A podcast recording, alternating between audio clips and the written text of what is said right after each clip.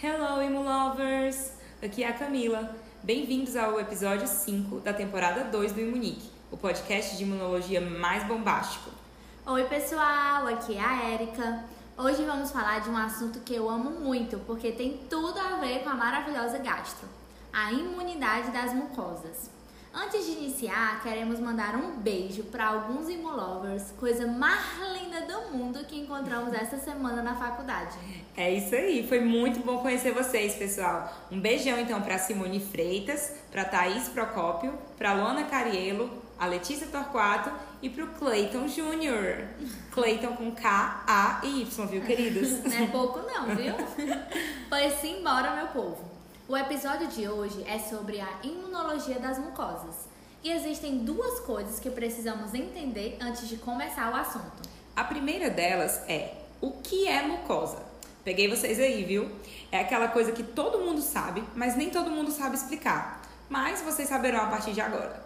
Mucosas ou membranas mucosas são membranas epiteliais que revestem as cavidades internas do corpo que têm uma conexão com o meio externo tais como as do trato digestivo, trato respiratório ou urogenital. Associada a essa mucosa, temos um tecido linfóide chamado de MALT, Mucosa Associated Lymphoid Tissue. No, episódio...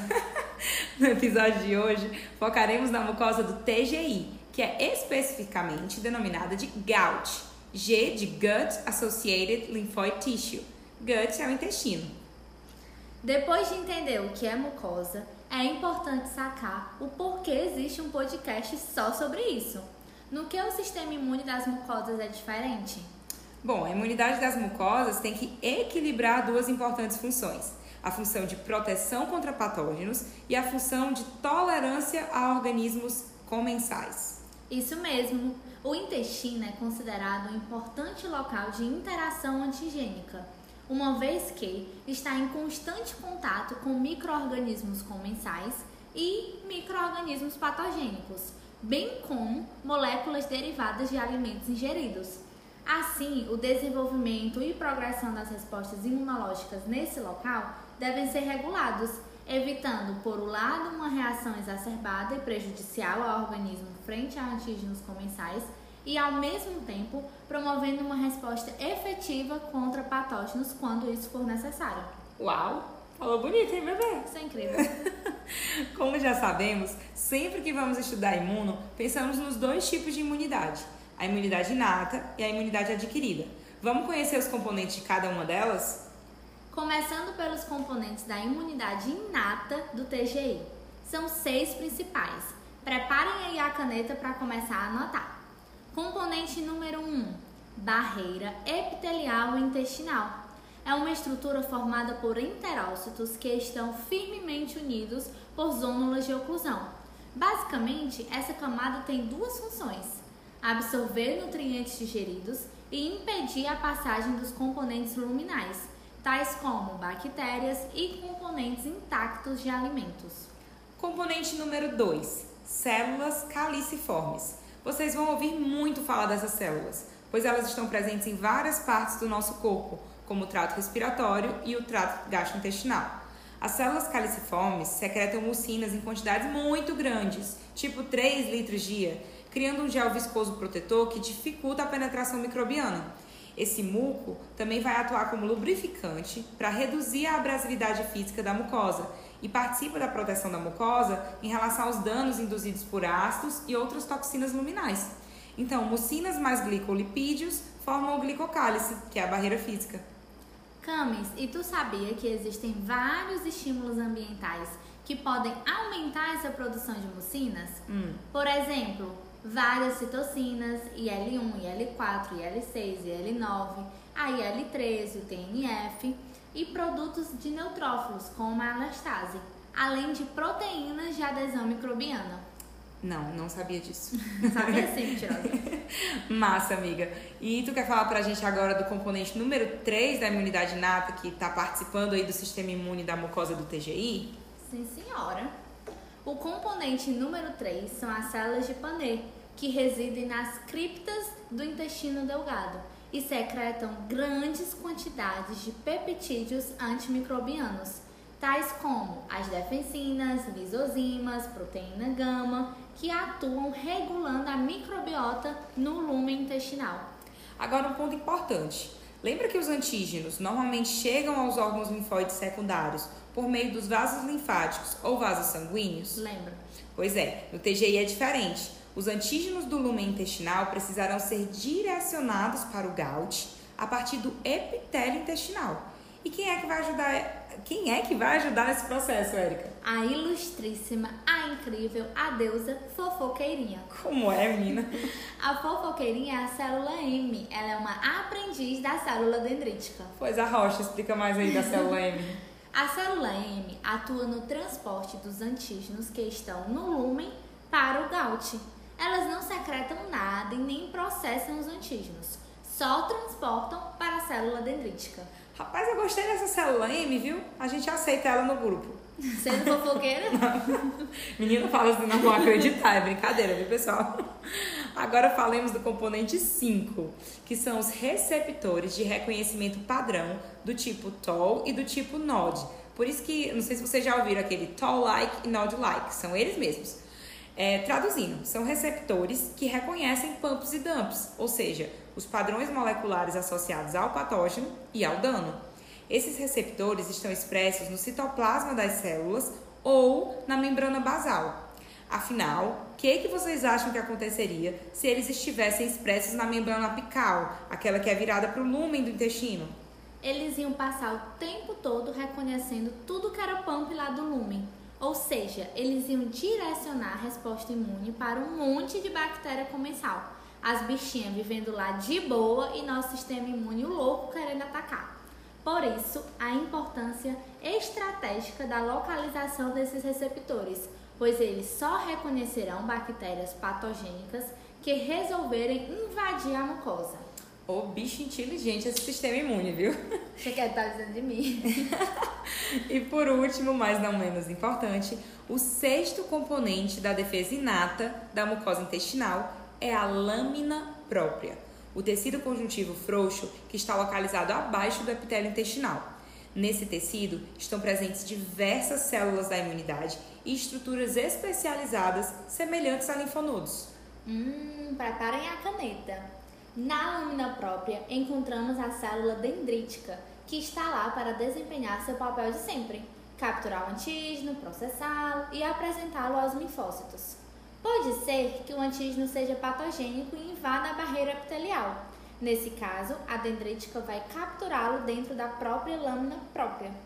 Ou, outra opção, é quando a dendrítica recebe aquela ajudinha da célula M, que já falamos para vocês. Aquela célula fofoqueirinha que captura o antígeno do lumen e transporta para a dendrítica.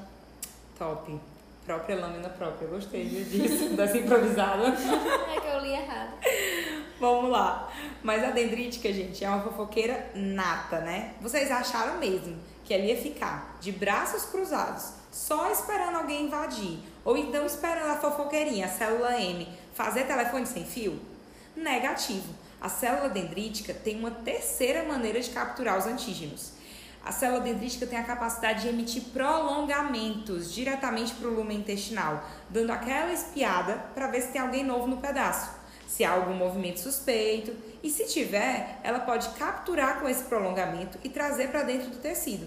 Isso também é um mecanismo que ajuda na tolerância, porque as bactérias comensais viram comadres da dendrítica, entendeu? Com as quais ela já está habituada. Ponto de atenção aqui, pessoal. Quando a célula dendrítica captura um microorganismo comensal ou um antígeno alimentar, ela não é ativada de forma completa. Isso significa que ela expressa poucos coestimuladores, como a molécula B7, responsável pelo segundo sinal de ativação dos linfócitos. Além disso, ela é estimulada a secretar altas concentrações de acitocina TGF-beta, que é aquela citocina responsável pela diferenciação do linfócito T regulador, também conhecido como Treg. Traduzindo tudo, graças ao bom Deus, quando a célula dendrítica encontra alguém que não representa perigo, ela sabe reconhecer e ser tolerante. Por outro lado, Quando a dendrítica encontra um meliante, a cara do perigo, ela é ativada de forma completa e passa a expressar altas quantidades de B7 e secreta citocinas pró-inflamatórias, como a IL-12 e a IL-6. Pronto, gente. Entendemos a inata. Agora me digam, além da imunidade inata, quem vocês acham que vai participar da nossa defesa? a imunidade adquirida, né? Com seus dois tipos de resposta: imunidade humoral e imunidade celular. Porém, entretanto, todavia, precisamos entender primeiro como é o elo entre a imunidade inata e a imunidade adquirida. Concordo. Já sabemos que o antígeno do lumen intestinal pode ser captado pela célula M, pela célula dendrítica ou, ao invadir, pode ser também reconhecido pelos receptores TOL e NOD. De qualquer forma, ele chegará à poderosa dendrítica, que os apresentará aos linfócitos T. A grande questão é onde a célula dendrítica vai exercer a sua função? Em dois lugares importantíssimos: nas placas de Paia e nos linfonodos mesentéricos. Vamos conhecê-los? A placa de Paia é uma estrutura semelhante a um linfonodo, mas não possui cápsula. Ela é formada por agregados de folículos linfóides contendo linfócitos T e linfócitos B. Nas placas de Paia, a célula dendrítica apresenta os antígenos e ocorre todo aquele processo de ativação e diferenciação em linfócitos efetores. Acima da placa de Paia é onde encontramos a fofoqueirinha, a célula M. E faz sentido, né, amiga? Ela capta o antígeno e já leva para a dendrítica no local onde ela vai atuar. O segundo lugar de apresentação que mencionei são os linfonodos presentes no mesentério. Só para lembrar, ou para saber mesmo. Mesentério é aquele tecido responsável pela sustentação das alças intestinais. Após esse processo de apresentação, os linfócitos serão devidamente ativados e se, diferenciação, se diferenciarão em efetores. Aí formamos nosso time da imunidade celular.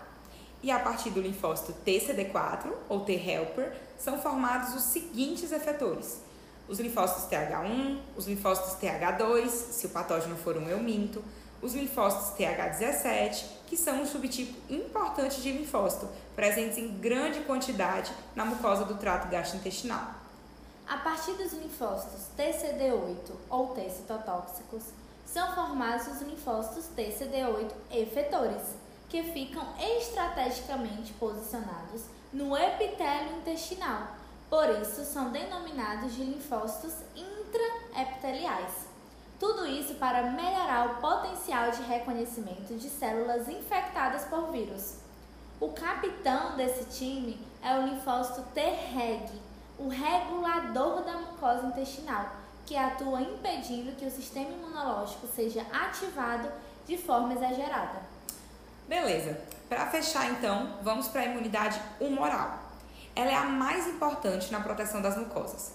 No gout, encontramos uma grande quantidade de linfócitos B trabalhando na produção de anticorpos.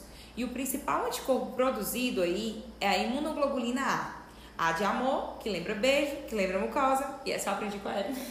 Garota apaixonada. SGA, como todos os outros anticorpos, é sempre produzida pelo linfócito B mas ele pode ou não receber a ajuda do linfócito T. Se o antígeno for proteico, o linfócito B precisará da ajuda do linfócito T, mas em compensação serão geradas imunoglobulinas A de altíssima qualidade, ou seja, IgAs que possuem alta afinidade e alta especificidade. Mas se o antígeno for um polissacarídeo, o linfócito B dá conta do recado sozinho. Dá para o gasto, né? Ele vai produzir uma IgA de baixa afinidade. De qualquer forma, essa IgA produzida será transportada através do epitélio intestinal por um processo que denominamos de transocitose e vai ser levada para a face luminal do intestino. E ao chegar no lúmen, ela vai exercer as suas funções, que são proteger o epitélio da mucosa contra invasores, modular a composição da microbiota intestinal. Ou seja, gente, a IgA, junto de todos os outros componentes, trabalham continuamente na manutenção do equilíbrio imunológico das mucosas, toleram e protegem. Atuam para garantir o que chamamos de eubiose. Porém, existem condições que levam à perda desse equilíbrio. A essas condições damos o nome de disbiose. Vamos conhecer as principais disbioses? Bora! A primeira é a doença inflamatória intestinal, cujo espectro mais conhecido é a doença de Crohn. Ela causa ativação persistente e inadequada do sistema imune, orquestrada principalmente pelos componentes da imunidade inata e por TH1, TH17 e Treg disfuncionais. Há um subtipo da doença de Crohn que é causada por uma mutação no receptor NOD, inibindo o aumento da produção de peptídeos antimicrobianos, que é uma das nossas formas de defesa.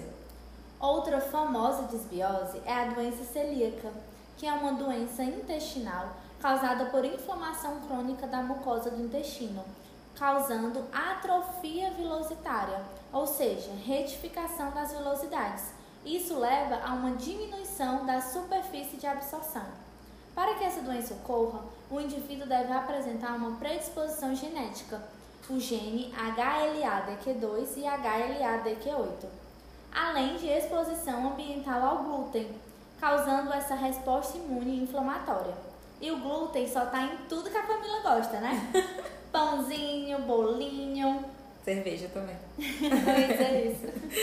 Gente, é o que lute, viu? Entenderam tudo, babies? Esperamos que sim.